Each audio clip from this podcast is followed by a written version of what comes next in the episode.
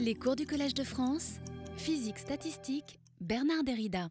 Je vais commencer. Donc, euh, la semaine dernière, je vous ai parlé de modèles simples de croissance, comme le modèle d'Éden ou le modèle de déposition balistique.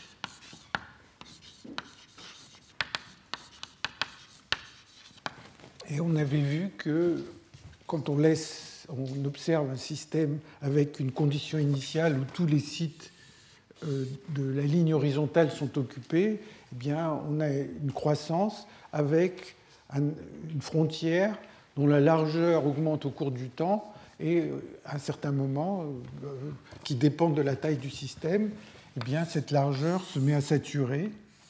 Et donc, il y a deux exposants qui apparaissent dans cette dépendance. Ici, on a un exposant qu'on peut appeler qui. Enfin, ça varie beaucoup d'auteur à hauteur. Donc, le palier dépend de la, euh, de la largeur. Et puis, euh, dans la première partie, il y a un exposant que j'appelle bêta, enfin, qui est souvent appelé bêta, qui dit comment euh, la largeur augmente au cours du temps. Ça, ça serait le comportement qu'on observerait si le système est infini.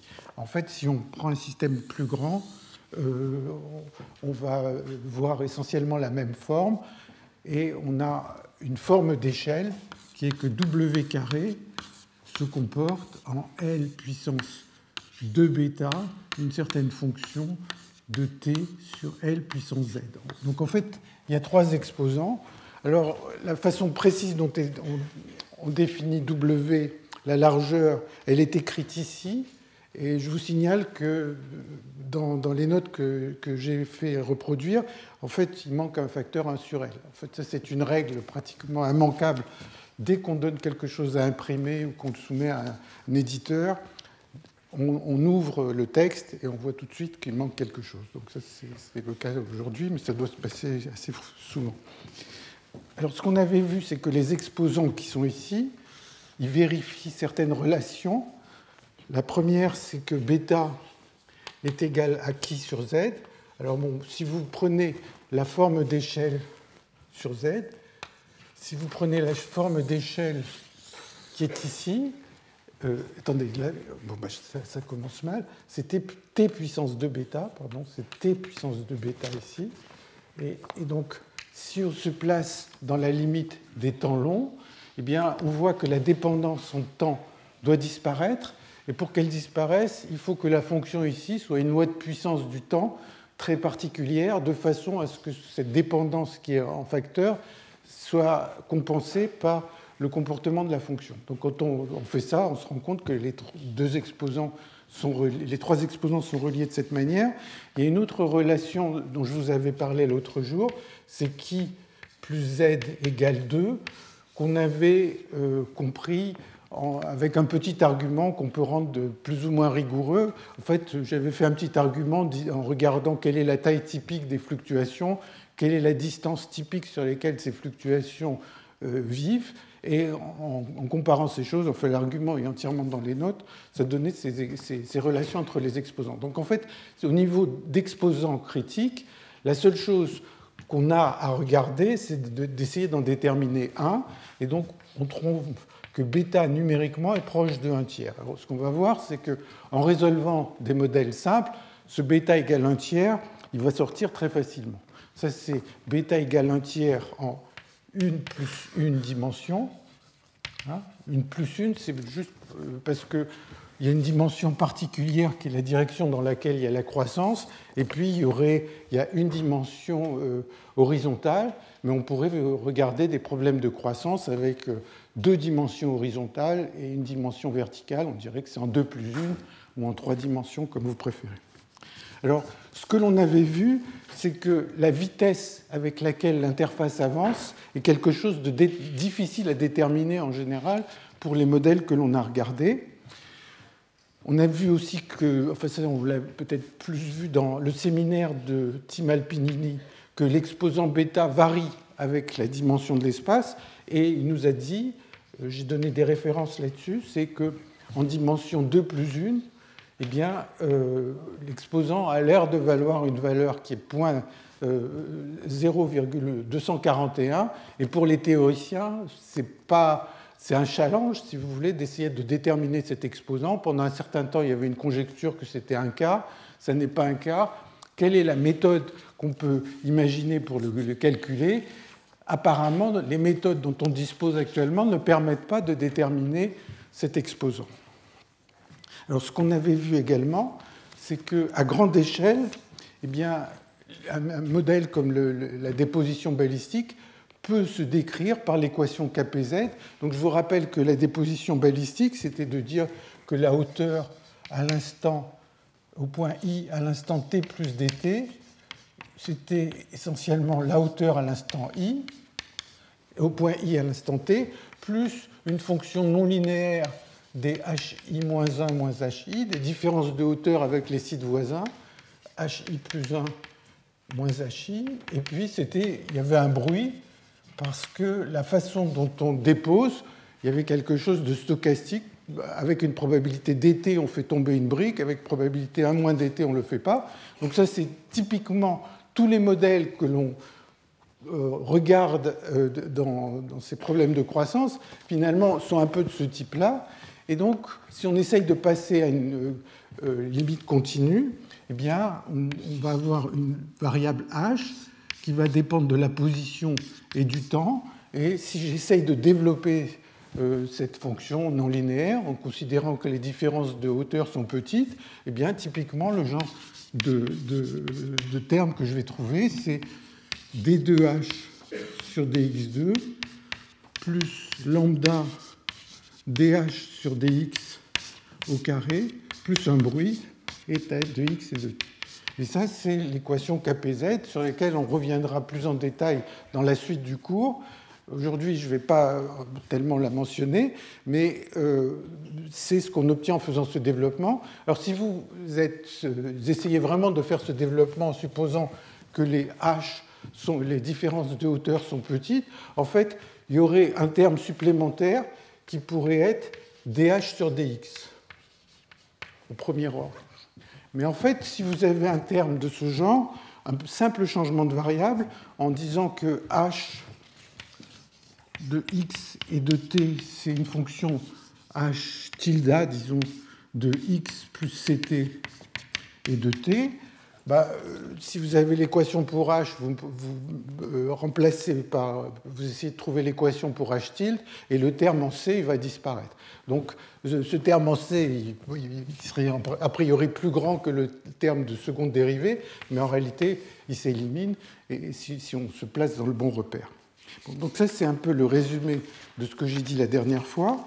Et aujourd'hui, je vais vous parler de deux autres modèles qui sont euh, le problème d'exclusion et le problème de polymère dirigé en milieu aléatoire. Je vais expliquer ce que c'est. Ça va faire à peu près la moitié de, chacun la moitié de la séance. Et en fait, un des intérêts de ces modèles, c'est qu'on peut aller beaucoup plus loin. C'est-à-dire qu'on va pouvoir trouver les exposants. Il y a beaucoup de choses qui, peuvent être calculées. Et euh, en particulier, il y a toute une série de résultats qui ont été obtenus par des mathématiciens au cours des 15 dernières années. Et les physiciens aussi ont pas mal participé. Donc il y a toute une série de, résultats, mais surtout ces résultats, ils sont en dimension 1 plus 1. Alors malgré tous ces résultats qui existent, eh bien, je ne suis pas absolument sûr qu'on. Enfin, je n'ai pas trouvé, ou alors euh, sous des formes peut-être très compliquées que je n'ai pas regardées, mais ne serait-ce que la forme de cette courbe, euh, il n'y a pas une expression simple de la forme de cette courbe malgré tout. Mais on sait dire des tas de choses, c'est-à-dire on sait dire la façon dont, si la, taille ici est très grande, la façon dont la hauteur fluctue, et ça, c'est ces lois universelles de Tracy-Widom dont on a entendu parler la dernière fois. Alors, je commence par parler donc de ce modèle de TACEP. C'est un des deux types de modèles que je vais regarder aujourd'hui.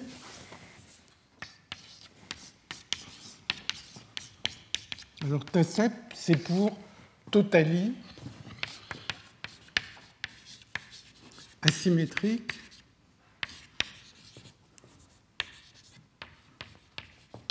simple exclusion process.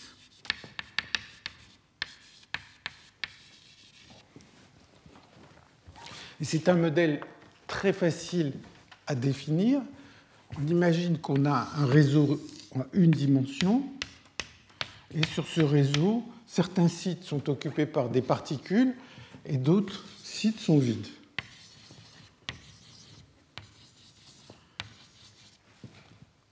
Et la règle est très simple, c'est que pendant chaque intervalle de temps infinitésimal, donc on imagine qu'on va découper le temps en tout petits intervalles de temps, tout petits intervalles de temps, euh, eh bien, chaque particule essaye de sauter sur le site voisin, à sa droite, essaye d'avancer avec une probabilité d'été, mais seules les particules qui peuvent le faire, c'est-à-dire pour lesquelles le site euh, cible est vide, avancent avec une probabilité d'été. Donc la dynamique, c'est on a une configuration, puis à un moment, il y a une des particules qui avance, et puis une autre qui avance, et ainsi de suite. Et ça, ça explique le mot asymétrique. Le mot asymétrique, ça veut dire que ça va vers la droite, ça va dans une direction particulière. Totalement, ça veut dire qu'il ne peut pas revenir en arrière. Hein. bon, il y a la version où il n'y a pas le mot totalis et il y a une certaine probabilité de sauter vers la gauche. Et euh, euh, exclusion, ça provient du fait qu'on ne peut pas mettre plus qu'une particule sur chaque site. Et simple, ça veut dire qu'il peut sauter que sur euh, le site voisin. Essentiellement, c'est ça euh, l'explication pour ces mots. Alors, vous voyez que c'est un modèle de trafic. Vous pourriez imaginer que ces points, ce sont des voitures qui essayent d'avancer sur une route, et bien sûr, elles ne peuvent pas avancer si euh, euh, euh, si l'endroit où elles veulent aller est occupé. Donc c'est un modèle de trafic. Et en fait, il a été introduit à la fin des années 60 et aussi en 70 par des biologistes bah, qui ont fait un modèle. Et j'avoue que j'ai essayé de lire un peu cet article et ça n'est pas très facile à lire. Peut-être que Kiron Malik, quand il parlera dans son séminaire, euh, en dira un peu plus. Bon, ce qui se passe, c'est qu'il y a des moteurs moléculaires, par exemple, qui vont faire qu'une fibre musculaire va glisser sur une autre. Donc, qu'est-ce qui va faire qu'un muscle se contracte? Eh Bien, il va y avoir des espèces de marcheurs comme ça qui vont. Il, y a des fibres musculaires, il va y avoir un certain nombre de marcheurs qui vont essayer d'avancer pour faire glisser une fibre sur l'autre. Et donc ces marcheurs avancent et euh, bien sûr ils se gênent mutuellement. Donc euh, c'est un modèle de ce genre qu'on peut invoquer. En fait, ça a été introduit dans ce contexte. Il y a aussi dans des modèles euh, de transcription d'ADN, si vous voulez, il y a des protéines qui vont se déplacer le long d'une séquence d'ADN qui vont lire pour coder par exemple l'ARN encore une fois, je ne suis pas un grand spécialiste, mais ces lectures ne se font pas à un seul endroit, mais il y a plusieurs lecteurs à différents endroits qui sont en train d'avancer le long de cette molécule d'ADN et qui vont euh, se gêner mutuellement. Et donc ça, ça donne un petit peu une idée de ce genre de modèle. Alors, ça, c'est une introduction par les biologistes. Chez les mathématiciens, la personne qui a la première regardé ce genre de problème, c'est Spitzer, qui a voulu essayer d'étudier des processus de Markov en interaction.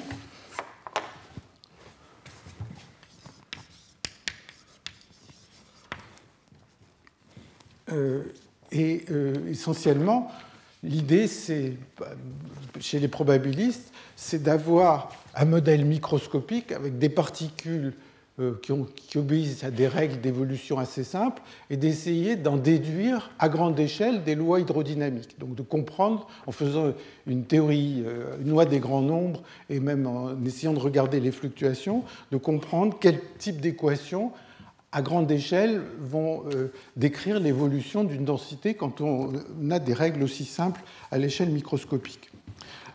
Une des raisons pour lesquelles les physiciens sont mis beaucoup à travailler là-dessus, c'est que c'est un modèle très simple, qui, hors d'équilibre, et pour lesquels on peut calculer beaucoup de choses, et donc euh, répondre à des questions qu'on se pose pour les modèles de croissance en général, à cause de la propriété d'universalité dont j'ai parlé.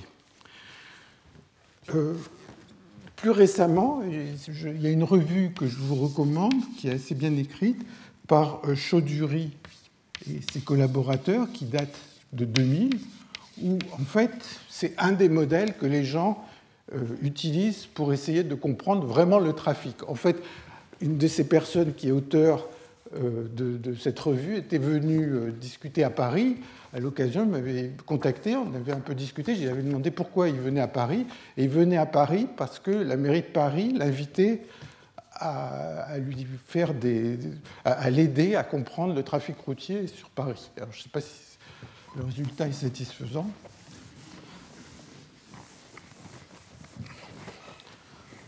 Alors, disons, euh, une des propriétés euh, euh, importantes, une des premières propriétés qu'on peut essayer de comprendre pour ce genre de système, ça va être quelle est la, vitesse de ces particules. Hein. Donc si vous avez envie de penser en termes de ces particules représentent des voitures qui avancent le long d'une euh, route, bon, manifestement, la vitesse des particules, eh bien, si la densité est très faible, eh bien, ça signifie que chaque particule avance, euh, mène sa vie sans s'occuper des autres, et donc la vitesse va être 1 dans les unités que, que, j'ai prises ici. C'est juste une marche qui avance sans, se préoccuper des autres. Donc c'est un tout petit problème très simple de marche aléatoire. Si ρ augmente, bah, de temps en temps, la particule va essayer de sauter, mais elle ne peut pas parce que c'est déjà occupé. Et donc, la vitesse va se réduire. Il se trouve qu'ici, la vitesse va être en 1 moins ρ. On va le voir tout à l'heure. Et donc, ce qui intéresse, euh, bon, ce qui intéresse l'automobiliste, c'est bien sûr sa vitesse. Ce qui intéresse les gens qui regardent le trafic, c'est plutôt le flux de voitures qui passe. Et le flux de voitures, il va être, ou le flux de particules, il va être ρ à moins ρ. Ça va être la densité de, voitures fois euh, la vitesse de ces voitures. Donc ça, c'est une formule très simple. Il se trouve que le modèle est suffisamment simple pour que ça soit en fait la vérité, on va le voir dans un moment, mais vous voyez que ce trafic, euh, ce flux, il a un maximum en fonction de la densité. Donc si la densité est très élevée, eh bien, le flux est très faible, hein, c'est ce qui se passe quand on est dans un gros embouteillage. Si au contraire euh, la densité est faible, ça avance, et on a un maximum qui se produit comme ça. Et cette euh, courbe, dans les problèmes de trafic plus sérieux, plus, des modèles euh, plus, euh, plus réalistes, ça s'appelle le diagramme fondamental.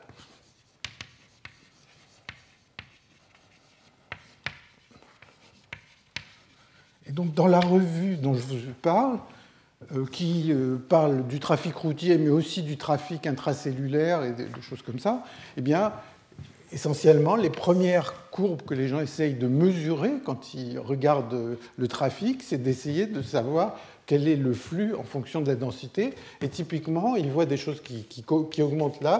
Et puis alors, à partir d'ici, c'est extrêmement bruité. Probablement que ça dépend de la forme de, de, la route, etc. Donc ils arrivent à peu près jusqu'à un maximum. Et puis après, euh, les, données sont extrêmement euh, bruitées. Alors, justement, je vous encourage à regarder cette revue si ce genre de questions euh, vous intéresse. Alors, qu'est-ce que ce modèle de TACEP a à voir avec euh, la croissance dont on a parlé jusqu'à présent? Eh bien, on peut euh, transformer facilement le problème de, de TACEP en un problème de croissance de la manière suivante. il suffit d'un petit dictionnaire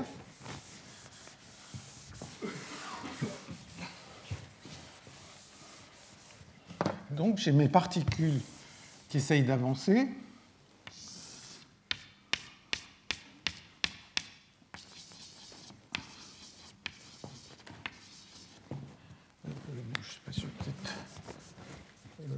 je vais prendre ce que j'ai fait dans mes notes, ce sera peut-être euh, plus adapté.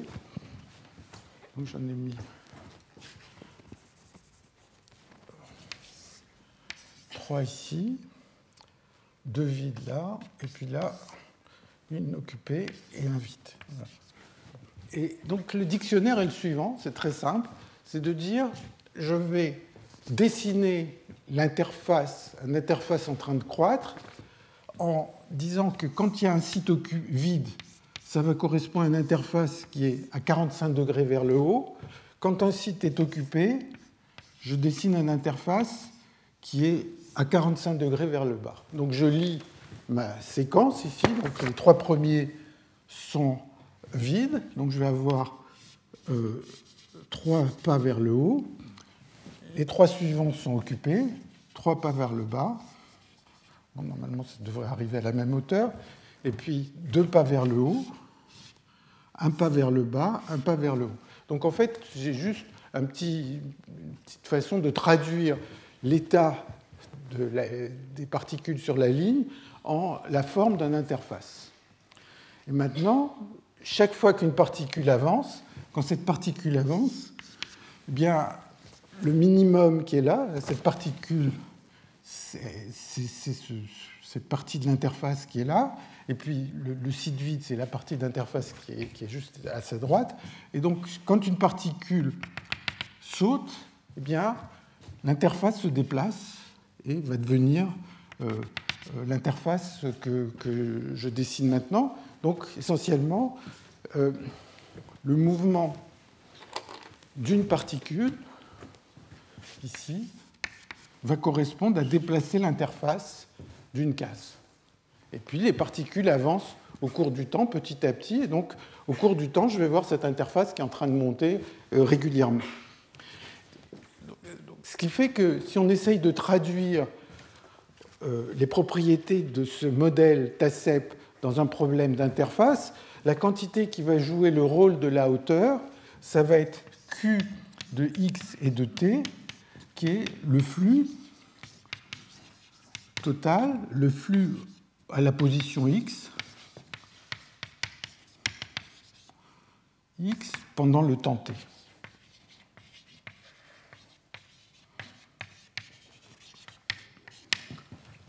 Si je regarde combien de particules ont sauté sur un intervalle donné pendant le temps t, ça va être le nombre de sauts va être juste le nombre de fois où j'aurais pu ajouter une case et donc ça va me donner la hauteur de l'interface. Alors, vous voyez qu'il y a une règle de croissance qui est un peu différente de celle qu'on avait écrite précédemment. C'est que vous avez une interface et les seuls endroits où ça peut croître, ce sont les endroits qui sont des minima. Donc, ce site peut croître, ce site peut croître, et puis au cours du temps, bon, ben, les minima se comblent, mais apparaissent d'autres minima à côté, et au fur et à mesure, les minima se comblent, et l'interface est en train d'avancer. Alors, ce problème, euh, euh, d'abord, on peut l'interpréter physiquement si on en a envie. Et une des interprétations est la suivante. Donc pour les gens qui, connaissent un peu les modèles de physique statistique, comme le modèle d'Ising, si vous prenez un modèle d'Ising, vous avez sur un réseau des spins qui valent plus 1 ou moins 1. C'est un modèle de ferromagnétisme. Donc, euh, plus 1, ça voudrait dire que les spins sont orientés vers le haut, moins 1 vers le bas. Et maintenant, euh, vous avez une énergie qui est donnée par cette forme, somme sur I voisin de J de SI à J. Donc ça, c'est vraiment le modèle d'Ising dans, le cas le plus simple et le plus étudié. Et on peut imaginer lui rajouter un champ. avant de rajouter un champ, imaginons que on prenne ce modèle d'Ising, on se place à très basse température. À très basse température, euh, le système va essayer de minimiser son énergie, et je vais essayer de la minimiser dans un cas un petit peu spécial, c'est je voudrais m'intéresser à une paroi de domaine.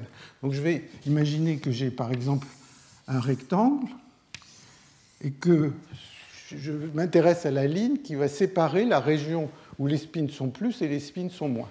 Donc il va y avoir une façon de faire, c'est de maintenir au bord tous les spins plus. Donc ces, spins du bord n'ont pas le droit de changer, ils sont maintenus. Et maintenant, une configuration du modèle d'easing qui va minimiser l'énergie et une configuration où l'interface va avoir une forme de ce genre. Pour minimiser euh, la surface, surtout l'énergie, surtout ce qu'il ne faut pas faire, c'est que la frontière commence à faire des montées et des descentes, parce que l'énergie de la frontière à, basse température nulle, en fait l'énergie des configurations, c'est simplement la longueur de cette interface. Et sur un réseau carré, la, distance la plus courte qu'on puisse faire, c'est juste d'avoir une, ligne qui descend comme ça. Donc ça, c'est ce qui se passe si euh, je regarde l'état fondamental euh, d'un système de ce genre. Et donc tous les spins d'un côté de l'interface vont être plus, tous les spins de l'autre vont être moins. Il y aura ces deux régions, hein, c'est une paroi de domaine. Maintenant, imaginons que euh, et, ça, ça minimise l'énergie, donc il n'y a pas vraiment de raison que ça bouge. Mais ça coûte, enfin, une chose qu'on peut réaliser, c'est que ça coûte aucune énergie de déplacer cette interface. Un peu. Dans un sens ou dans l'autre, ça ne coûte pas d'énergie puisque la longueur de la ligne va être la même. Si on rajoute un petit champ magnétique, alors ce champ magnétique, je vais essayer de rajouter un champ magnétique tel que le champ est faible, mais beaucoup plus fort que la température et beaucoup plus petit que les couplages. Ben, ce champ magnétique, il va tendre à pousser l'interface vers, euh, vers le haut, et donc de temps en temps, une particule va se renverser, donc je vais avoir une interface qui va avancer exactement comme la règle de la CEP, du TCEP. Bon, c'est juste un exemple. Alors, malgré tout, euh, le problème du TACEP, il est difficile euh, pour une raison qu'on voit facilement, c'est de se demander, je voudrais calculer l'évolution de euh, la densité de particules, des corrélations entre ces particules, et donc je, je peux essayer d'écrire des équations, et on va voir tout de suite que les équations qu'on peut écrire deviennent très vite compliquées. Alors l'équation la plus simple qu'on pourrait euh, essayer de déterminer, c'est l'occupation moyenne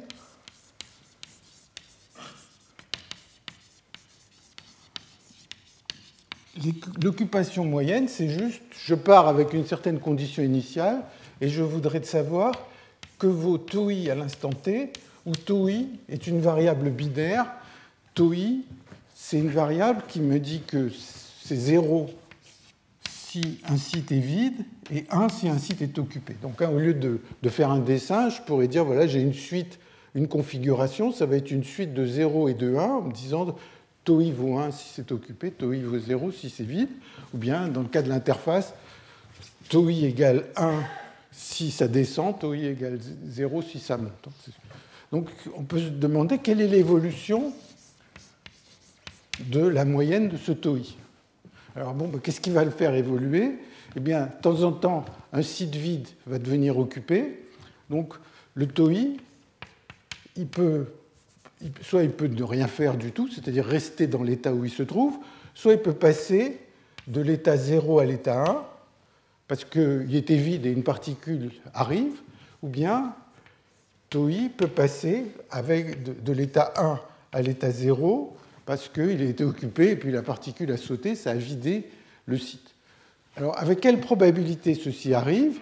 Bon, ben, Il faut que le, saut soit possible. Pour pouvoir passer de 0 à 1, il faut que le site I soit vide. Et il fallait que le site qui le précède, à sa gauche, soit occupé. Donc la probabilité de voir la transition du haut est donnée par ça. Quelle est la probabilité de voir la transition du bas? Il fallait que le site soit occupé et que le site qui est devant soit vide. Et puis, quand j'ai cette condition, il y a une probabilité d'été que le saut se produise. Donc, voilà la façon dont TOI peut varier. Et donc, quand j'écris l'équation, je trouve, si je moyenne sur tout ce qui s'est passé au cours de l'histoire, je trouve TOI moins 1, 1 moins TOI,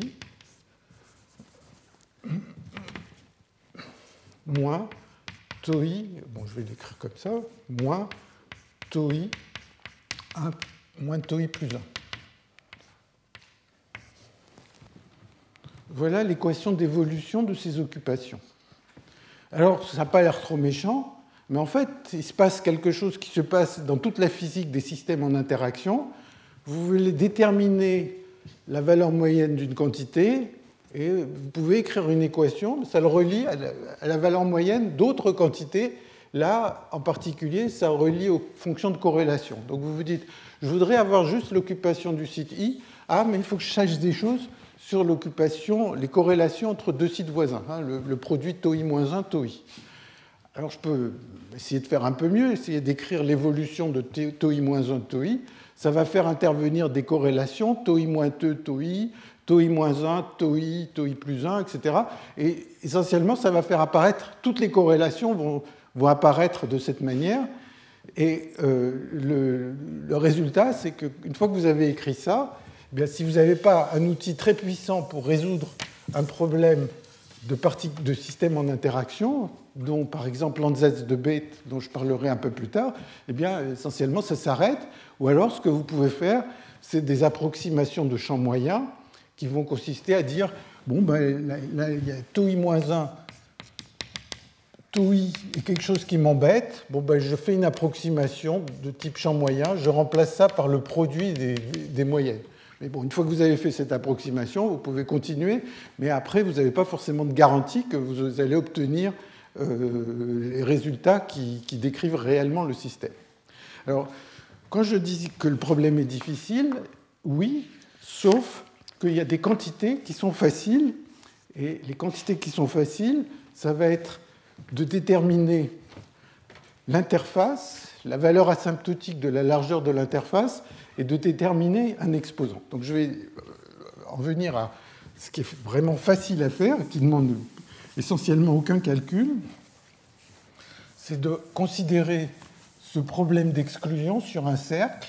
Hein, c'est ce que font souvent les, physiciens théoriciens. Euh, énormément de, calculs sont faits avec des conditions périodiques, alors que je ne sais pas si expérimentalement on arrive à, relier le bord euh, droit au bord gauche. Mais, donc on va considérer ces particules sur un cercle et je vais mettre n particules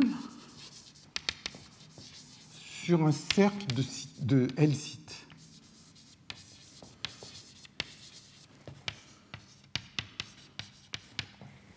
J'ai mes particules qui sont comme ça, et puis à chaque pas de temps, donc elles vont toutes essayer de tourner dans, dans le même sens, hein, il va y avoir un sens.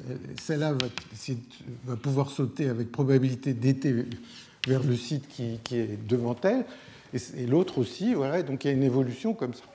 Et donc le nombre de configurations, c'est assez facile à, euh, à connaître, c'est juste, il suffit de savoir combien de façons je peux mettre n particules sur un cercle de, de L site. Donc c'est juste un coefficient du binôme qui est assez facile.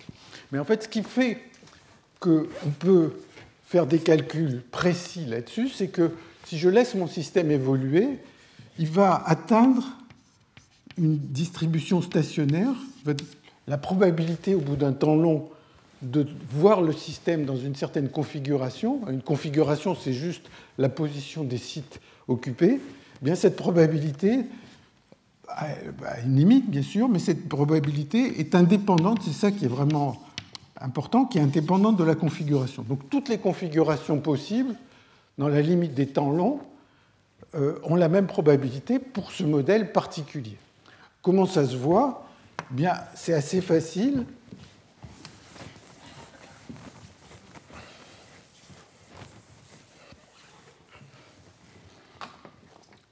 Suffit de, réaliser, enfin de se souvenir que cette évolution, c'est une évolution markovienne.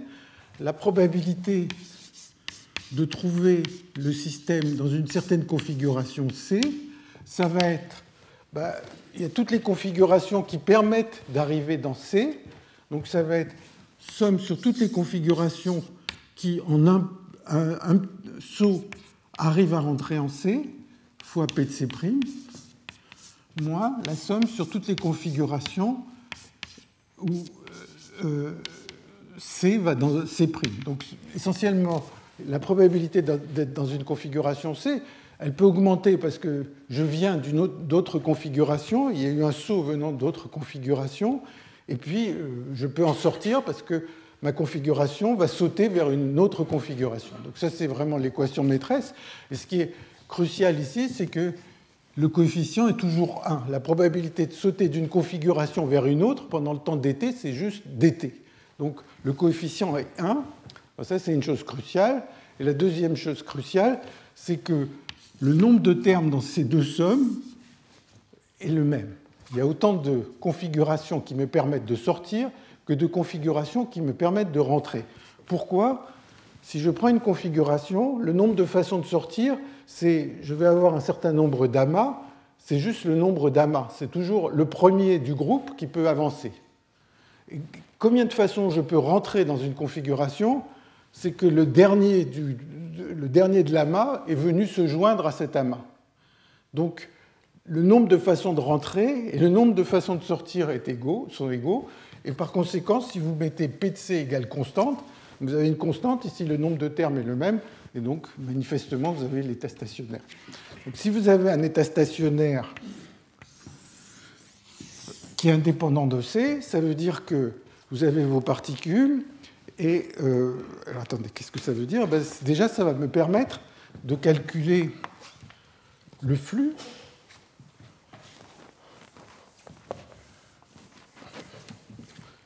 Donc, si je veux calculer le flux, donc, comme toutes les configurations sont équiprobables, le flux il va être donné par la probabilité qu'un site soit occupé et qu'il soit suivi par un site vide. Ça, ça va me donner le nombre de, le, flux en un point x, et ça va être juste la probabilité d'avoir cette situation. Si toutes les configurations sont équiprobables, c'est très facile, et on trouve que ce flux, il va valoir n L-n sur L, L-1. C'est juste, je veux mettre n particules sur le cercle et sur un lien donné, je voudrais que le site de gauche soit occupé.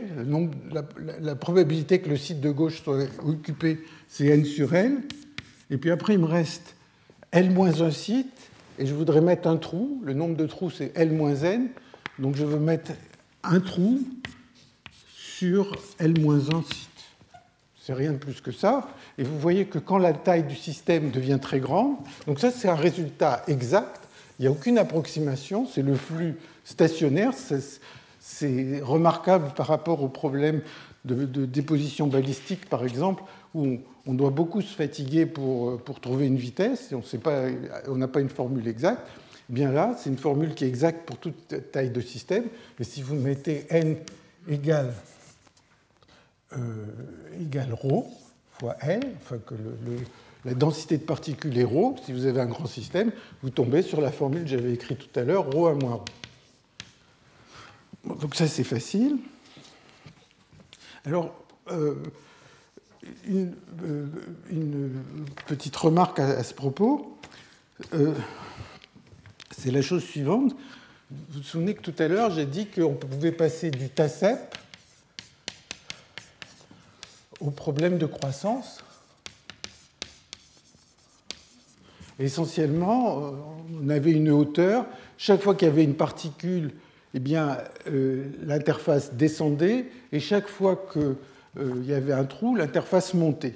Alors, si vous essayez de traduire ça à grande échelle, eh bien, ça me dit que la hauteur de l'interface c'est égal à 1 moins 2 la densité de particules. Donc la façon, si vous avez localement une certaine densité de particules, eh bien s'il y a autant de particules que de trous, ben, l'interface va rester horizontale. S'il y a beaucoup plus de particules, eh bien l'interface va avoir à descendre, a tendance à descendre, et puis de, pareil dans l'autre cas. Donc si vous avez envie de penser en termes de hauteur plutôt qu'en termes de particules, vous allez obtenir que le flux, qui va être la façon dont la hauteur augmente, est donné par... Bon, je traduis juste cette formule. Au lieu de penser en termes de ρ, je pense en dh sur dx. Donc j'inverse cette formule, ce qui est assez facile. C'est un quart de 1 moins dh sur dx au carré. Donc vous avez une croissance et vous avez un terme non linéaire qui a un signe négatif. Et vous vous souvenez peut-être que l'autre jour, quand j'ai parlé du modèle d'Éden, on a vu que même quand on a une euh, croissance isotrope, donc quand on avait une croissance isotrope, isotrope, on avait vu que la vitesse était égal à un certain V0 isotrope, racine de 1 plus dH sur dx au carré. Hein, ça, c'est aussi expliqué dans les notes, quelque part. Et donc, dans le cas d'une croissance isotrope, vous avez le terme quadratique qui a un signe plus.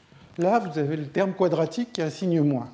Alors, si vous faites le changement de variable, h donne moins h, le signe du, terme quadratique va changer, donc euh, ce n'est pas très grave. Donc c'est vraiment la même théorie qui va s'appliquer aux deux cas, ce n'est pas, la question. Mais le point où ça va intervenir, c'est par exemple quand vous allez comparer la distribution de hauteur dans le cas d'une croissance isotrope et la, distribution de hauteur dans le cas du TACEP. C'est-à-dire les, fluctuations de grande hauteur ici vont être les fluctuations de, petite hauteur là. Hein, c'est juste qu'il y a un signe qui a changé. Donc la, distribution de hauteur, hein, dont on a, qu'on a commencé à évoquer, dont, il sera encore question par la suite, pour la croissance isotrope, vous avez une distribution qui va être un P de H qui va être assez asymétrique, qui va, qui va faire que c'est beaucoup plus facile de créer des grandes hauteurs. En particulier ici, ça décroît moins vite qu'une gaussienne, h 3,5. De l'autre côté, les petites hauteurs, c'est puissance moins h, 3. Eh bien, pour l'exclusion, à cause juste de ce signe, vous allez avoir l'inverse. C'est-à-dire, vous allez avoir quelque chose qui va être comme ça, P de H. Et en fait, ça se comprend facilement, disons même dans la vie de tous les jours, si on ne veut pas faire de calcul, supposons que je veuille avoir une fluctuation de hauteur plus faible. Ça veut dire que je veux que le courant soit plus faible pendant un certain temps. Bien, il suffit qu'il y a toutes ces voitures en train d'avancer, toutes ces particules euh, en train d'avancer, il suffit qu'il y en ait une qui, se ralentisse un peu. C'est assez facile, il suffit de quelqu'un qui, qui, est, qui, est, un peu feignant, si vous voulez, et qui va ralentir tout le monde. si par contre, donc ça, va faire que euh, ça va faire que d'avoir, si ça ralentit, ça veut dire que la hauteur sera plus faible. Donc avoir une hauteur plus faible, ça arrive assez fréquemment. le cas opposé, c'est si vous voulez que ça avance plus vite que normal, eh bien, dans ce cas-là, il va falloir que tout le monde se dépêche. Et alors, à partir du moment où vous avez pas mal d'acteurs, vous pouvez très bien imaginer que s'il faut que tout le monde y mette du sien, ça va être beaucoup plus dur que d'avoir une seule personne qui freine. Donc il y, a cette, euh, euh, y a cette analogie. Alors, l'autre point, comme je vous le disais, il y a un exposant qui est la largeur de l'interface, qui est évidemment très simple à obtenir ici. Je vous rappelle que la largeur de l'interface est donnée par W carré égale 1 sur L, somme sur I de HI moins 1 sur L, somme sur J de HJ au carré. Si vous essayez de moyenner, bien, le calcul est facile. Je vous donne le résultat. Ça vaut exactement 1, euh, ça vaut L plus 1 sur 12. Exactement. Pour toutes les tailles. Hein. Si vous avez envie de faire la taille 2, ça, va être très facile. Mais euh, la raison pour laquelle c'est facile, c'est qu'on a vu que toutes les configurations sont équiprobables. Donc l'interface augmente de 1 ou diminue de 1 avec euh, la même probabilité. Et donc ça, peut-être j'aurais dû le signaler, c'est c'est une formule qui est vraie quand n égale L sur 2. Et donc essentiellement, vous avez une marche aléatoire qui doit revenir au point de départ. C'est un calcul assez simple. Dans la limite des, grandes tailles, eh bien, la hauteur stationnaire va, avoir va ressembler à ce qu'on appelle un pont brownien. Un pont brownien, c'est un mouvement brownien qui revient à l'origine. Donc essentiellement, la forme de l'interface, si vous regardez au bout d'un temps long à quoi ressemble cette interface, eh bien, ici c'est l'espace x, ça c'est la hauteur. Ben, tout se passe comme si cette hauteur c'était une marche aléatoire euh, ou un mouvement brownien qui revient à l'origine. Et donc à cause de ça, vous vous souvenez que il y avait un exposant qui, Et donc l'exposant qui, il vaut forcément un demi. Maintenant que je connais l'exposant qui, on avait vu que les autres exposants étaient liés, et ça me permet de, euh, ça me permet donc de retrouver les autres exposants. Donc euh, pour le TACEP, c'est sûr que bêta vaut un tiers et que Z vaut 3,5. Et ça a été calculé de, beaucoup de façons différentes au cours des dernières années. Donc, euh, je ne vais pas revenir là-dessus. Enfin, il y a des méthodes beaucoup plus sophistiquées que celles que j'ai décrites pour, pour, y arriver. Alors, tout ça, c'est connu depuis très longtemps. Les progrès vraiment, c'est-à-dire le milieu des années 80, le, les progrès importants qui se sont produits, c'est au cours des années 80, fin des années 90 et début des années 2000. Alors, il y a un article de Gunther Schutz qui est venu donner un séminaire l'année dernière et euh, qui a essentiellement résolu la, question suivante. Je ne vais pas vous rentrer trop dans les détails du, résultat qu'il a obtenu, mais essentiellement, Gunther Schutz en 1997, il a réussi à répondre à la question suivante. Supposons que j'ai un certain nombre de particules, donc il a une formule pour un nombre de particules quelconque, et donc euh,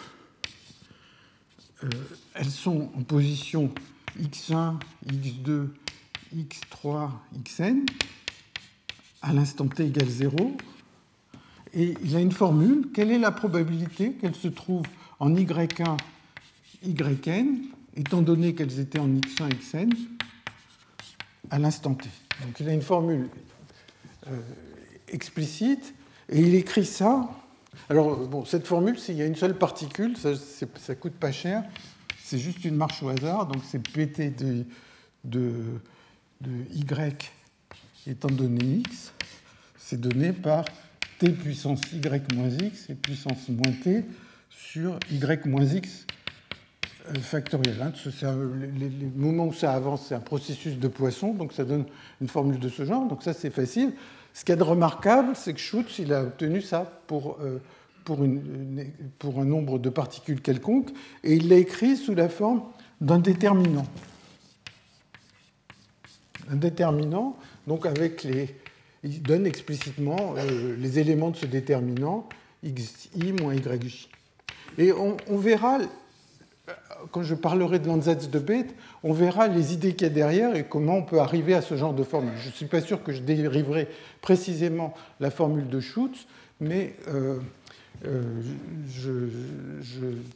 j'expliquerai suffisamment d'éléments pour permettre de l'obtenir. Donc ça, c'est un résultat qui est important et qui est resté un petit peu inconnu pendant un certain temps, parce qu'il y a eu un autre progrès qui est dû à un, mathématicien suédois qui s'appelle Johansson, qui a écrit les choses sous une forme différente. Je vais l'écrire. Et donc, il y a un autre article de Gunther Schutz avec des collaborateurs en 2005 où il est reparti de la formule qu'il avait obtenue et il a montré qu'elle était équivalente à celle de Johansson. Alors, je vais écrire celle de Johansson qui est pas facile à, dériver, à mon sens, mais euh,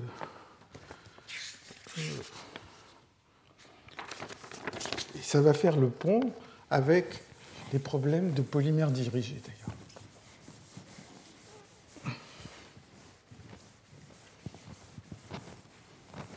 Alors,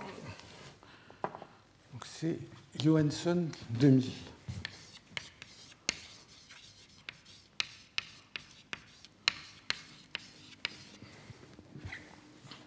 Alors, la façon dont il faut y penser, c'est plutôt en termes de. Enfin, une façon d'y penser, c'est en termes de l'interface. Donc, je pars euh, d'un réseau qui est, comme ça penché, et vous vous souvenez qu'on pouvait associer à toute interface une configuration du TSEP. Hein, puisque quand ça descend, quand ça descend, c'est qu'il y a une particule occupée. Quand c'est vide, c'est qu'il y a un site qui est vide.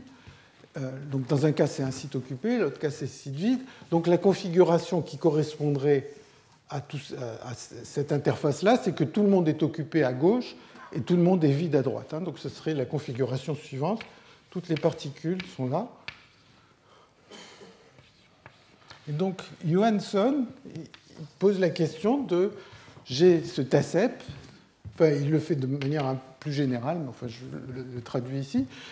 Euh, il y a ce TACEP, donc au début c'est facile, il n'y a qu'une seule particule qui peut sauter, puis après elle va avancer, et puis ça va permettre aux autres d'avancer, et ainsi de suite.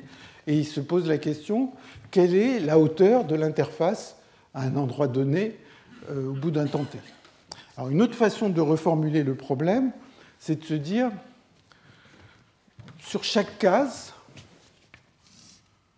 je mets, j'imagine qu'il y a une, donc je vais avoir n et m. Hein, je crois qu'ici ça va être n. Je prends des axes m. Sur chaque case, j'ai une variable t tau nm qui est distribuée de manière exponentielle.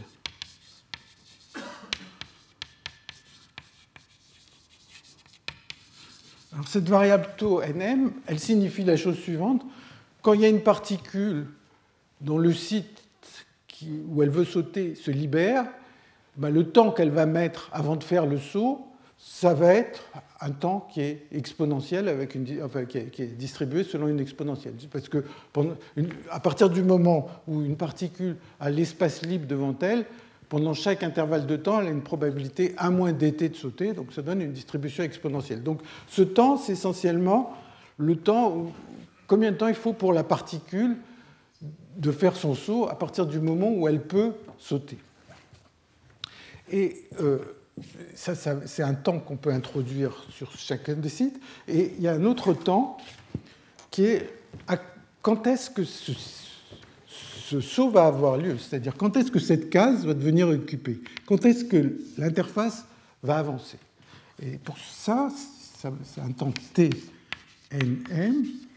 Et donc ce temps TNM, il vérifie euh, la récurrence suivante, c'est que Tn-1, euh, T, c'est TNM plus maximum, maximum de Tn-1m, Tn m plus 1, m 1, pardon.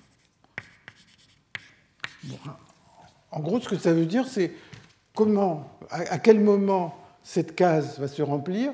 Bon, il faut déjà que j'attende que les deux cases qui sont en dessous soient remplies. Donc il faut attendre le temps maximum, puisqu'il n'y a que les, les, minima qui peuvent croître. Donc il faut que j'attende que les deux minima, les deux cases qui sont en dessous euh, soient déjà occupées. Et puis, à partir du moment où elles sont occupées, bah, la case maintenant a la possibilité d'avancer et il y a un temps exponentiel pour que cette case avance. Donc ça, c'est vraiment la récurrence. Et donc le problème que euh, Johansson a résolu, c'est d'être capable de trouver la probabilité de, cette, de, de, de ce temps. Et je vais l'écrire parce que euh, ça a une forme particulière qui ressemble beaucoup à bien d'autres problèmes, en particulier aux matrices aléatoires, dont il va être question dans le séminaire qui suit, et sur lesquels on reviendra par la suite, qui vont réapparaître à différents contextes, dans différents contextes. Donc, il trouve que la probabilité que TNM soit plus petit que T est donnée par c'est une formule exacte pour tout NM, c'est même pas pour, pour euh, les, cas grands, c'est une constante de normalisation. Et puis il écrit ça sous cette forme somme de 0 à t dx1, somme de 0 à t dxn, fois produit de i inférieur à j de xi moins xj au carré, c'est ça vraiment le terme important. Et puis après, il y a produit de j égale 1 à n de xj m moins n exponentielle moins xj. Et ça, c'est vrai quand m, m est plus grand ou égal à n, et si m est plus petit que n, il y a une formule symétrique. Et la chose vraiment importante, c'est qu'il y a une intégrale ici, qui va jusqu'au temps t, il y a ce terme qui est le carré des différences, le produit des carrés des différences, qui apparaît dans le problème des plus grandes valeurs propres de matrices aléatoires, dans l'ensemble G, U, E, hein, je pense que vous allez entendre parler tout à l'heure, et sur lequel on reviendra. La seule différence par rapport à la théorie des matrices aléatoires, c'est que ce terme, ça serait produit sur J de exponentielle moins x j carré, mais essentiellement, les méthodes qu'on peut appliquer dans un cas sont les mêmes que dans l'autre, et ça, ça explique en particulier pourquoi on trouve la même distribution pour ces problèmes de polymères dirigés que, je n'ai pas parlé encore de polymères dirigés, ce problème de TACEP euh, que pour les matrices aléatoires.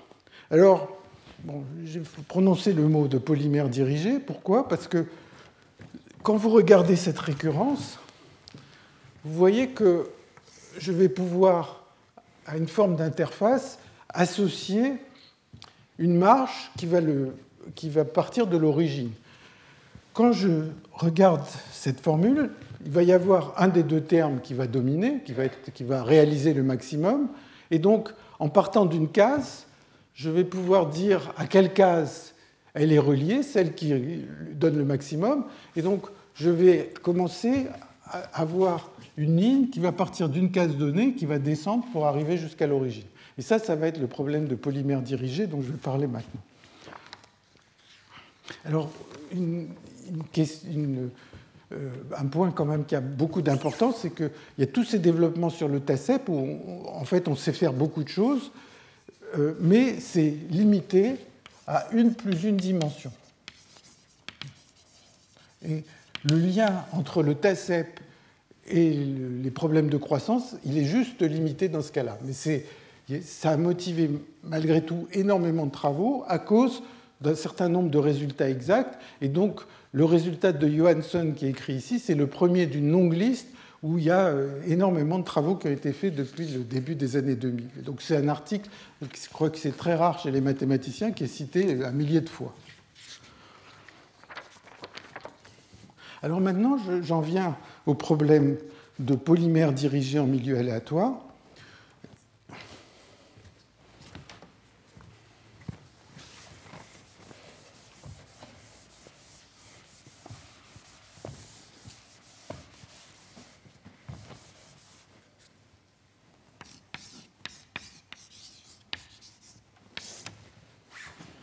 en anglais, hein, c'est Directed Polymer in a Random Medium, pour ça que ça s'appelle comme ça. Donc, on imagine qu'on a un milieu qui est aléatoire. D'abord, je vais dire peut-être ce que c'est qu'un polymère dirigé. Alors déjà en physique, le polymère c'est une très longue molécule organique en général. Bon, mais polymère dirigé, ça va être donc une ligne qui ne peut que croître. Donc ça va être une ligne qui va faire quelque chose comme ça. Si je suis sur un réseau, je vais avoir une ligne qui, va euh, croître. Ça, c'est un polymère dirigé, c'est une marche. maintenant, euh, à cette marche, on va associer une énergie. Donc euh, la direction, elle est vers, il y a cette direction particulière qui est comme ça. Hein. donc la, marche n'a pas le droit d'aller euh, dans la direction opposée. Elle n'a pas le droit de faire le moindre pas dans la direction opposée. Donc ça, c'est une marche, W. maintenant, j'imagine que sur le réseau où elle se trouve, il y a une espèce de paysage aléatoire. Et ce paysage, il est simplement donné par une énergie associée à chaque site du réseau ou bien à chaque lien du réseau. Je vais le dire avec des sites, mais enfin on peut faire la même chose avec des liens. Donc sur chaque site, vous imaginez qu'il y a une énergie, un nombre, enfin, vous ne voulez pas savoir ce que c'est qu'une énergie, énergie qui est aléatoire, c'est-à-dire il y a un nombre qui est tiré au hasard sur chacun des sites du réseau.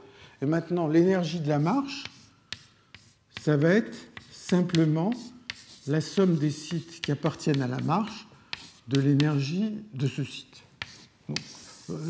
L'autre jour, j'ai pris cette analogie de dire voilà, vous voulez construire une route, et puis vous allez traverser un certain nombre de terrains. Chaque terrain a un prix qui va dépendre de l'endroit où il se trouve, et le coût de la route, enfin au moins si vous voulez acheter les terrains, ça va être de payer le prix de tous les terrains que vous allez visiter, être obligé d'acheter. Donc ça, c'est l'énergie d'une marche. Et le problème de polymère en milieu aléatoire, c'est d'essayer de trouver la marche, l'énergie minimum d'une marche, c'est-à-dire chercher toutes les marches euh, qui vont d'un point, par exemple, à un autre, A vers B, de EW. Donc, prenons ces deux points, A et B. je voudrais dire des choses sur la marche qui minimise, euh, euh, qui minimise cette énergie. Bon. Alors, si vous regardez bien, ça ressemble énormément au problème qu'on vient de voir. Bon, ici, c'était le maximum, et là-bas, c'est le minimum. Enfin, si je faisais une transformation t donne moins t, je change juste, au lieu de regarder dans la direction positive, négative, eh bien, le maximum deviendrait minimum. Donc c'est exactement un problème tout à fait semblable à celui dont on vient de parler, hein, de, dire combien de temps faut-il pour atteindre euh, une case donnée. Et là, c'est quelle est l'énergie Bon, maintenant on l'appelle de l'énergie, là ça s'appelait du temps, pour arriver de A en B. C'est rien de plus. Alors, malgré tout, euh, le problème de polymère dirigé, lui, on peut le définir en dimension quelconque, d'une part, et puis, il a quelque chose de plus, c'est qu'il n'y a pas que le minimum qui peut être intéressant, il y a toute la dépendance en température, et donc on peut se dire, je veux m'intéresser à la fonction de partition, qui va être la somme sur toutes les marches de E puissance moins bêta EW. Donc au lieu de regarder uniquement le minimum, on veut faire la mécanique statistique de ces choses. Et si on fait la mécanique statistique, ça, ça serait les propriétés à l'équilibre, mais ça, ça ouvre tout à fait un, autre domaine dont il sera question peut-être dans les années qui viennent, c'est les problèmes de désordre. Le désordre vient du fait que la fonction de partition elle-même est un objet aléatoire parce que la fonction de partition va dépendre de toutes les énergies de tous les chemins, mais les chemins ils dépendent des énergies que j'ai mises sur le réseau euh, sous-jacent. Donc j'ai un milieu qui est aléatoire. L'aspect aléatoire du milieu vient du fait que sur tous les sites du réseau, j'ai un nombre aléatoire. C'est les prix des parcelles que je veux acheter. Ça, c'est un nombre aléatoire. Et après, j'imagine que je regarde tous les chemins possibles sur cette, euh, cette, région géographique et euh, je vais sommer de cette manière c'est un système désordonné qui amène à, des, questions. une des questions qu'on peut se poser, comme tout à l'heure, c'est de savoir comment cette énergie fluctue, ou comment l'énergie libre qui joue le rôle de cette énergie fluctue, euh, fluctue en fonction de la longueur. Alors, ce problème de polymère dirigé en milieu aléatoire, en fait, euh, il est invoqué dans certaines parties de la. Euh, euh, dans, certaines parties. Euh, bon, enfin, attendez, juste, il est invoqué dans certains, en, physique de la matière condensée. Vous savez qu'il y a des supraconducteurs. Donc, les supraconducteurs, c'est des conducteurs qui ne dissipent aucune énergie. Et dans certains supraconducteurs, enfin, ce qui se passe dans les supraconducteurs, c'est que si on met un supraconducteur dans un champ magnétique, eh bien, le supraconducteur, il ne veut pas de champ magnétique à l'intérieur, donc il va produire des courants qui vont essayer d'expulser, qui vont, qui vont compenser le champ magnétique extérieur qu'on pourrait mettre, et donc les supras ne veulent pas avoir de champ magnétique à l'intérieur. Il y a certains supras qui ne veulent pas de ce champ magnétique, mais le champ magnétique devient concentré sur certaines lignes qui sont des lignes de vortex. Donc il y a juste des petites régions, un peu comme des petits tourbillons, qui sont à l'intérieur des supraconducteurs, et tout le champ magnétique se met à être concentré dans ces lignes de vortex. Et ces lignes de vortex, eh bien, elles se trouvent dans un matériau, mais ces lignes de vortex, il y a un certain nombre d'impuretés qui se trouvent dans le matériau en question, des dislocations, toutes sortes. Enfin, on n'a jamais un matériau totalement pur. Et donc, ces lignes de vortex ont tendance à s'accrocher à ces impuretés et euh, leur forme va dépendre de la façon dont elles vont s'accrocher à ces impuretés.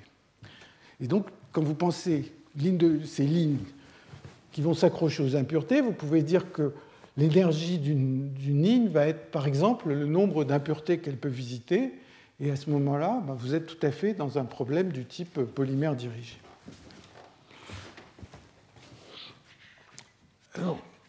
Alors, en fait, il y a un autre problème qui ressemble beaucoup au polymère dirigé, et dont finalement je vais parler essentiellement jusqu'à la fin de, cette aujourd'hui. C'est un problème qui a intéressé les mathématiciens depuis très longtemps, c'est le problème des permutations aléatoires permutation aléatoire.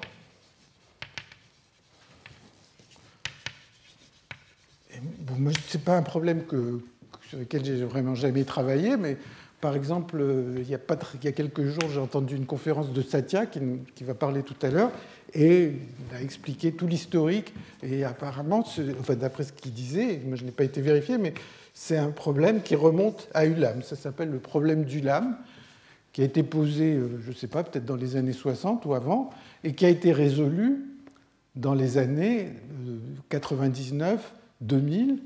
Euh, donc c'est un problème mathématique que les gens ont réussi à comprendre, et donc, donc je, vais, vous parler maintenant, qui est totalement relié à ce problème de euh, polymère dirigé en milieu aléatoire.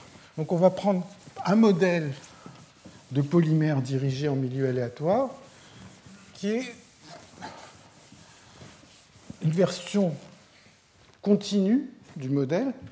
On va imaginer que l'on a un carré, ça pourrait être un rectangle aussi, et puis maintenant, c'est un milieu aléatoire, donc il y a des impuretés qui sont à certains endroits. Alors bon, je les ai mis à des endroits un peu précis pour que pour que ça, se dise quelque chose. Donc là, voilà, j'ai mis mes cinq impuretés dans ce milieu aléatoire. C'est l'endroit où la, ligne euh, du supra a envie de s'accrocher.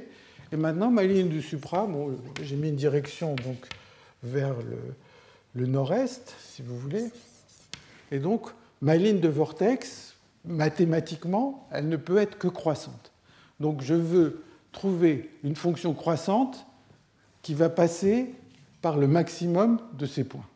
Alors, en fait, pour l'exemple que euh, je prends ici, voilà la solution. Il y en a une autre qui est celle-là. il y a deux solutions qui sont les lignes croissantes qui euh, vont de A à B et qui passent par le maximum de points. Alors ça, c'est un problème de permutation aléatoire pour une raison que je vais essayer d'abord d'expliquer. Qu'est-ce que ça a à voir avec une permutation? J'imagine que mes points sont mis au hasard. Donc, je peux numéroter mes points selon l'axe des x. Je vais déplacer un peu celui-là. Donc, il y a le premier point, le deuxième, le troisième. je regarde en me promenant euh, horizontalement quels sont les points. Et donc, je vais avoir mes cinq points qui vont être rangés comme ça. Et maintenant, si je me déplace le long de l'axe des Y, le point là va être le point numéro 1, le point là va être le 2, 3, 4, 5. Et donc, la configuration des impuretés qu'il y a sur ce carré, ça peut s'exprimer comme une permutation de 1, 2, 3, 4, 5 allant à 1 a été en 3, 2 a été en 1, 3 a été en 4, 4 a été en 5 et 5 a été en, 2. Hein, donc, si j'ai x, 1, 2, 3, 4, 5, y, c'est 3, 1, 4, 5, 2. donc je les ai mis à des positions précises pour que ça soit pareil que dans mes notes. Et donc, quelle est l'énergie maximum qu'on va pouvoir euh, atteindre, eh bien, cette énergie maximum,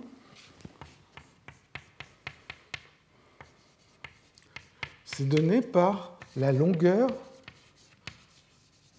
euh, la, pardon, la plus longue, la plus longue longueur d'une euh, sous-séquence croissante. Et ça, c'est le problème du lame. C'est-à-dire, vous prenez une permutation, alors vous pouvez vous convaincre que déjà, si vous mettez n points au hasard dans ce carré, eh bien, la probabilité d'observer une permutation, ça va être que toutes les permutations sont données par euh, le même point. Elles vont être toutes équiprobables. Donc vous imaginez, vous prenez une permutation quelconque et vous essayez de trouver la séquence croissante la plus grande. Alors dans le cas présent, il y en a deux. Il y en a une qui est là, et puis il y en a une autre qui est 3, 4, 5. Ça, c'est celle qu'on a, qu'on a euh, vue ici. vous imaginez que si vous prenez une permutation de n, ça risque d'être quelque chose de compliqué. Et l'autre jour, l'autre jour, euh, il y avait le séminaire de Tim Alpinini, et après on a discuté dans l'après-midi. Il m'a montré un article que je ne connaissais pas, qui date d'une cinquantaine d'années, et qui est sur la dernière page des notes que, je vous ai passées.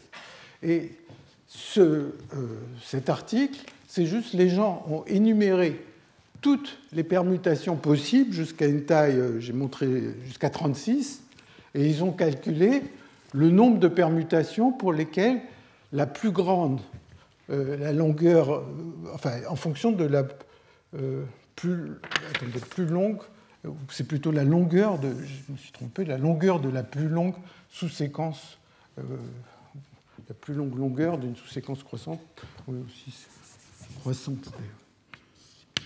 Donc ils ont énuméré, par des algorithmes plus ou moins compliqués, enfin vous voyez que c'est des nombres euh, relativement grands qui, montrent, hein, et euh, ils ont énuméré toutes les permutations jusqu'à des tailles 36, ils ont trouvé la distribution comme ça. Et alors, en fait, bon, c'est des nombres, mais ils sont ce qu'ils sont. Mais si vous les regardez, en fait, c'est la distribution de Tracy-Widom. Tout à l'heure, je vous ai dit, il y a une distribution qui est très asymétrique. Alors, bon, pour voir bien cette asymétrie, il vaut mieux travailler en log. Mais quand vous écrivez les nombres en décimales, essentiellement la, longueur du, nombre, c'est proportionnel au log du nombre. Et donc, on voit visuellement quelque chose qui était connu euh, donc depuis 50 ans, la forme de ces distributions. Mais le, progrès, ça a été de trouver la formule analytique euh, de, ces, distributions. Donc on voit une distribution qui est très asymétrique.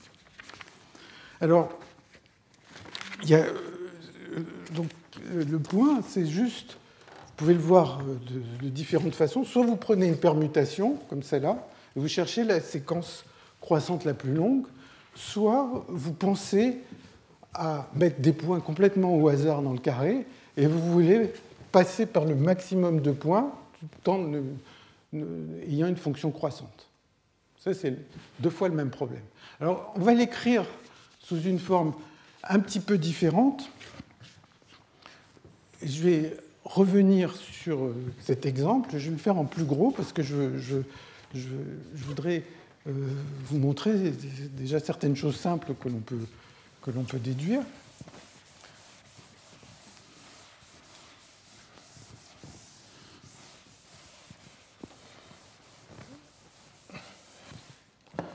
Je prends mon carré.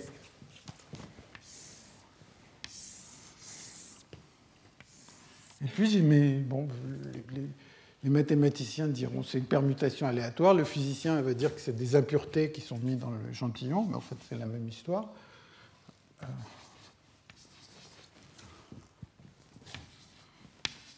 Et maintenant, je veux avoir le chemin qui passe par le maximum d'impuretés pour aller de A en B.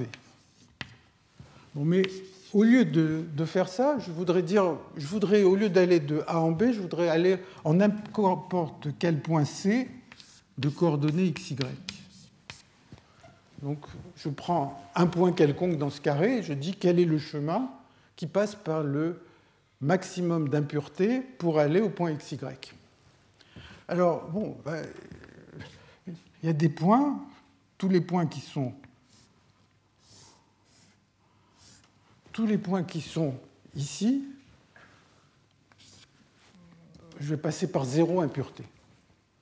Si vous réfléchissez, parce que si j'arrive là, je n'ai pas été assez haut pour atteindre celle-là, et euh, voilà, si je suis en dessous, enfin bon, disons, c'est ça la frontière. Hein, vous y réfléchissez, à l'instant même, j'ai un peu de mal à me souvenir pourquoi, mais c'est comme ça. Et puis, il y a une autre ligne qui est là,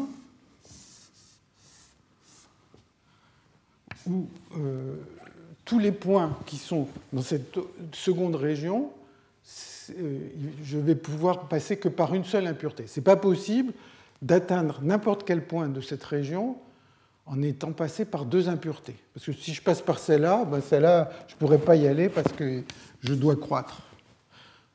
De la même façon, vous avez ces lignes comme ça qui vont séparer les régions où vous pouvez, que vous pouvez atteindre en rencontrant 0, 1, 2, 3 impuretés. après, euh, s'il y en avait beaucoup, ça, ferait un faisceau de courbes. Donc ça, c'est vraiment équivalent à ce problème. Et donc, une façon de, demander quel est, la quel est le chemin qui passe par le maximum d'impuretés pour aller de A à B, c'est pareil que de savoir quelle est la hauteur. Hein, D'une certaine manière, là, il y a euh, le rez-de-chaussée, là, il y a le premier étage, le deuxième étage, le troisième étage. Quelle est la hauteur de cet immeuble qui est construit de cette manière? Donc ça, c'est une façon de le représenter. Mais une autre façon de représenter la même chose, c'est de penser Ah, enfin, ça, c'est des choses que j'ai trouvées dans un article, je trouve, qui est, très bien de Aldous et Diaconis, qui date de 1999. Hein, c'est des mathématiciens, mais bon, pour le physicien que je suis, c'est quand même lisible, ce qui n'est pas toujours le cas. Euh, donc, j'ai mes coordonnées x et y comme ici. Je vais remettre les points aux mêmes endroits.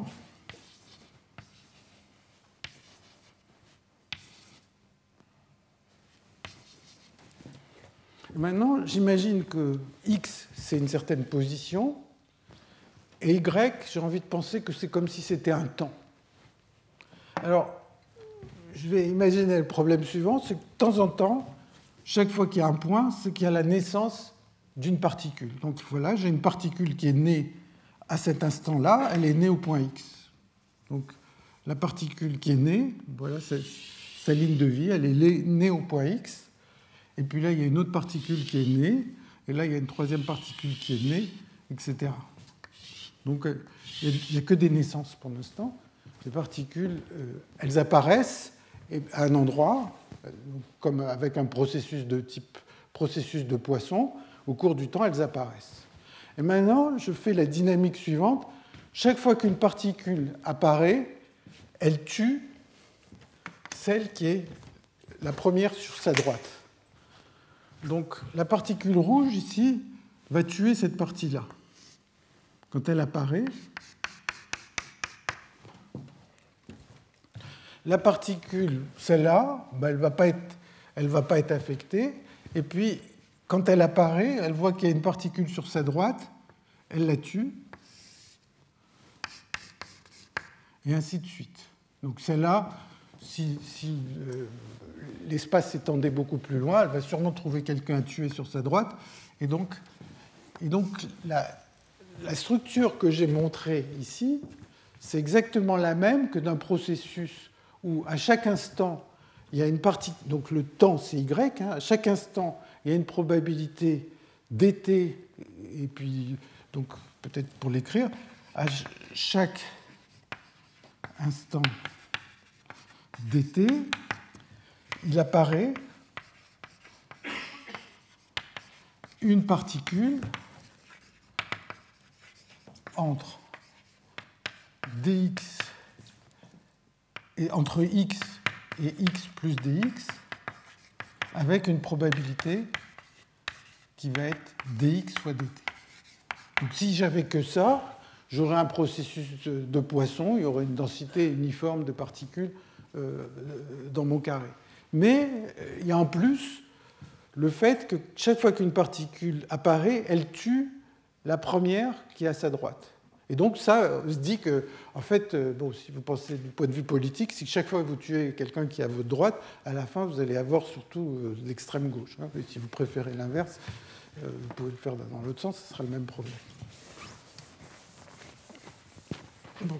Alors maintenant, qu'est-ce qu'on peut en déduire de ça? Donc là, aussi, en bas, j'aurais pu tracer cette ligne horizontale, parce que supposons que j'ai fait ça dans un espace très très grand horizontal, un rectangle très étiré, quand celle-là apparaît, forcément il y en a une assez loin que j'aurais pu tuer. Hein, donc l'idée c'est que une fois que j'ai tué ces particules qui sont plus à droite, eh bien je me retrouve exactement avec le même diagramme que ce que j'avais ici. Ce que je ne vois pas très bien parce que euh, peut-être que j'aurais dû les tuer vers la gauche c'est ça. Euh, mais en fait, c'est. Euh, attendez, celui-là va là. Donc ici, ça va. Et là, je me suis peut-être trompé quand, euh, quand j'ai dessiné ce. Bon, je suis désolé, j'essaierai de le faire correctement dans les notes. donc je ne sais pas pourquoi, parce que dans, quand je l'ai fait. Pardon? Celui-là, oui. Celui-là, il doit aller à l'horizontale. Oui, et celui-là, il aurait. Donc c'est comme ça que ça aurait dû être. Pardon. C'est là que je me suis trompé. Merci beaucoup. Voilà. C'est exactement le même problème. Alors, bon, qu'est-ce qu'on peut trouver Qu'est-ce qu'on peut dire avec ça? Ben, Il y a des choses faciles et d'autres qui le sont moins. Alors, je vais vous faire déjà la chose facile. Et la chose facile, c'est de se dire bon, ben, je voudrais savoir Maintenant, je ne mets pas 5 points, mais je mets beaucoup de points dans ce carré. Typiquement, quelle va être la longueur de la sous-séquence euh, euh, croissante la plus longue? Ou bien, ça veut dire. Euh, alors, une, autre façon d'y penser, c'est de se dire plaçons-nous dans un intervalle qui est là. Hein, y, c'est le temps. Plaçons-nous dans un intervalle de temps qui est comme ça. Combien il y a de points? Si je sais combien il y a de vivants là-dedans, comme il y a de survivants, ça va me donner la hauteur. il, y a, deux survivants, la hauteur est 2. D'accord? Alors après, il y aura beaucoup plus de points, donc la hauteur sera plus grande. Et donc ce qui se passe, c'est que ce processus, alors je, vais, le dire quand il y a deux points, comme, dans le cas qui est présent, là, euh, dans le cas qui est ici. Donc j'ai un intervalle qui a une certaine longueur x, et puis il y a mes, particules qui sont là. Elles sont quelque part, et il y a une longueur L1 qui est là, L2, L3. Alors, vous voyez que si la nouvelle particule est créée dans L1 ou dans L2, elle va tuer une sur sa droite, donc le nombre de particules dans l'intervalle, il va rester constant. Donc, quand on est avec ça, eh bien, si je rajoute une particule, eh bien, là, donc je vais dire L de x et de y. y, c'est le temps.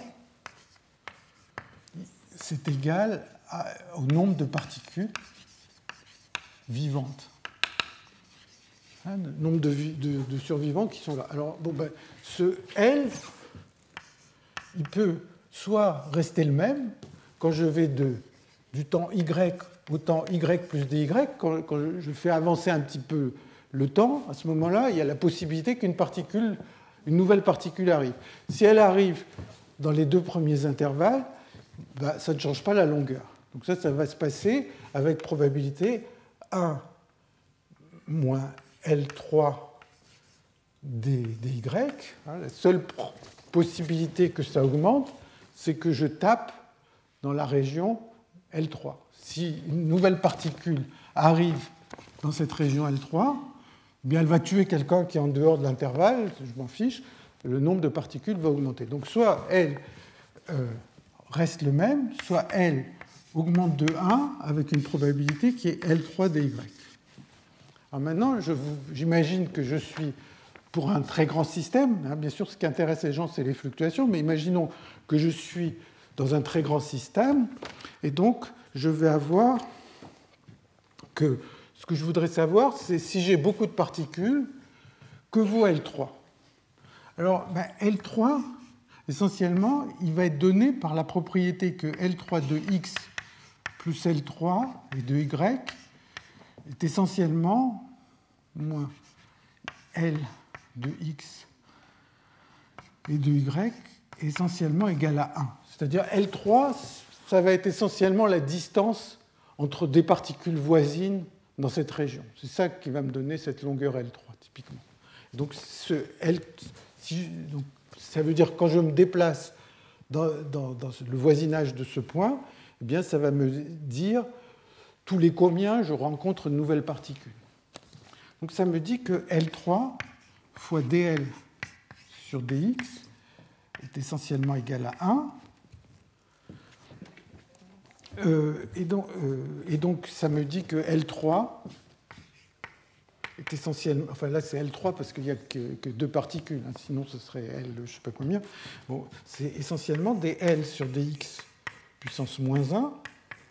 Et donc, vous voyez que la probabilité d'augmenter de A est proportionnelle à L3. Donc, le L de x et de y, essentiellement, il évolue comme dl sur dy égale 1 sur dl sur dx. Donc ça, c'est l'évolution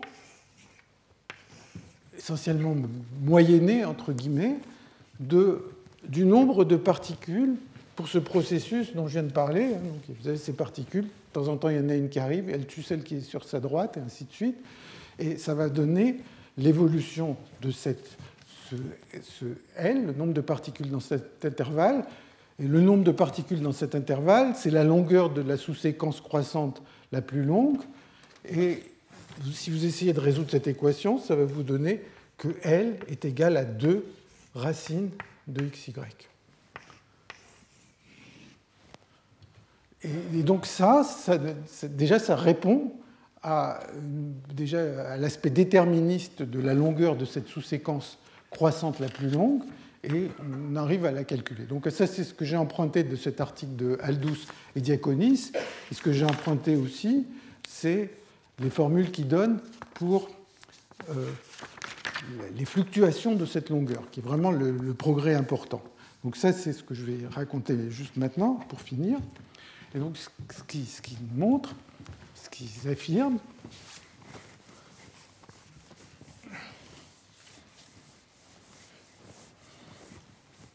c'est que peut-être c'est racine de x, y, et xy, essentiellement, c'est le nombre de points. Hein, dans, un carré de taille xy, s'il y a une densité 1 de points, le nombre de points, il vaut xy. Et le nombre de points, c'est la longueur, c'est la permutation, c'est la longueur de la permutation. Ce n'est pas la longueur de la sous-séquence, c'est juste la longueur de la permutation.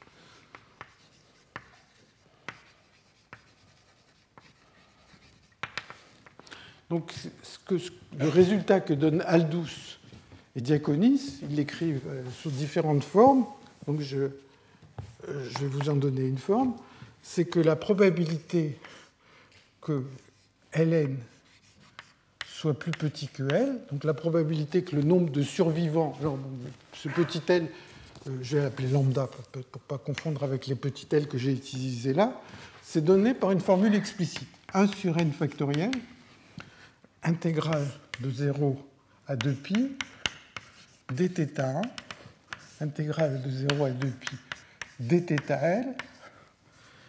Il y a e puissance i 1 plus e puissance i θl au carré, euh, pardon, 2n, et puis produit sur i inférieur à j, euh, pardon, 1 inférieur ou égal à j inférieur ou égal à k inférieur à, alors le L, c'est lambda, là, pardon, lambda, de e puissance i θ j moins i k au carré.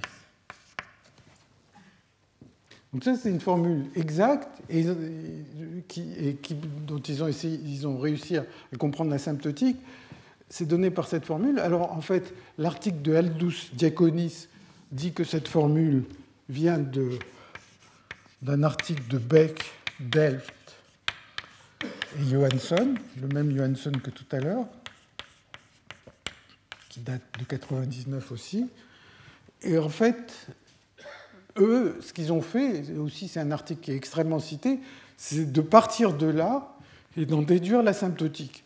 Et la, vraie formule, elle date de un article de Odisco. Bon, je donnerai la référence, enfin, je donnerai la non-référence plus tard, parce que à la fin ils disent unpublished. Donc, ceux qui ont vraiment trouvé cette formule, qui, permet de faire tout le reste, c'est des gens qui ont pensé que ça valait peut-être pas la peine d'être publié. Et puis après, les autres ont sorti la forme asymptotique, et tout ça, ça, ça a lancé tout un, tout un domaine de recherche. Alors, qu'est-ce qu'il faut remarquer?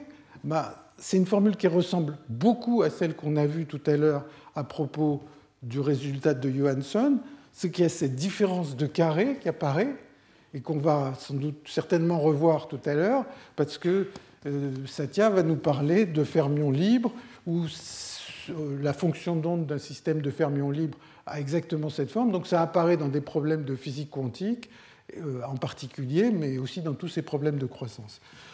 Donc je vais terminer là, et puis euh, je vous encourage beaucoup à venir écouter Satya, qui est une des personnes qui est les plus actives et qui a fait le plus de progrès sur ces sujets au cours des, dernières années, et, qui donne des séminaires, à mon avis, tout à fait, qui valent vraiment la peine d'être écoutés.